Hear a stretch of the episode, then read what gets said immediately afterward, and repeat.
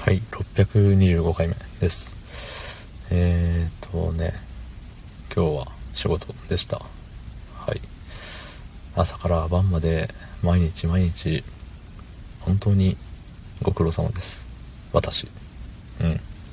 そんな本日、4月22日金曜日、えー21時48分でございます。はい。いやー、疲れたね。うん。あのー、さ、最近もう、家帰って、お風呂入ってご飯食べて寝るって、その、家帰ってからの寝るまでのね、やることをね、結構、あれしてるんですよ。だいぶ急いでるんですよ。うん。で、本来、えーお風呂入ったりとか、ご飯食べたりとか、って、急ぐもんじゃないんですよ、実は。お気づきじゃなかった方多いと思いますがお風呂はゆっくり入るもんでねご飯もゆっくり食べるものなんですよ。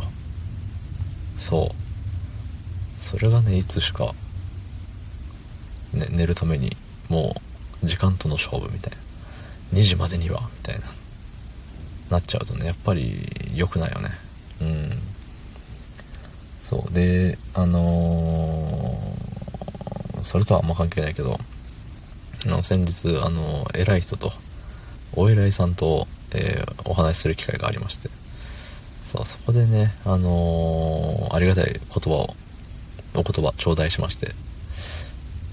なんかねまあ新しいそのなんだろう僕と面識のないお偉いさんお偉いさんであのーまあ、君ってみたいな君入社何年目だよねみたいな話をしてなんか仕事のモチベーションはとかいろいろ話をしてくださって。うん。まああのまあ、僕は仕事のモチベーション低めなんですけど基本。そう。ただそんな中で何て言うんだろう。まあいろいろね自分がそのやることやらなきゃいけないことにこう追われている時ってやっぱり楽しくないよねみたいな。余裕なくなってきてテンション下がるよねみたいな話をしてて、まあそしたら、まあ、そこをねなんか周りにその余裕ないけど周りには余裕あるように見せるっていうそういうことをえっ、とそういうことにチャレンジしていったらいいんじゃないかなみたいな。今ね自分で言ってみてそんなめちゃくちゃありがたい言葉なのかって言ったらそうじゃないんですけどって言ったら失礼ですけどね。うん。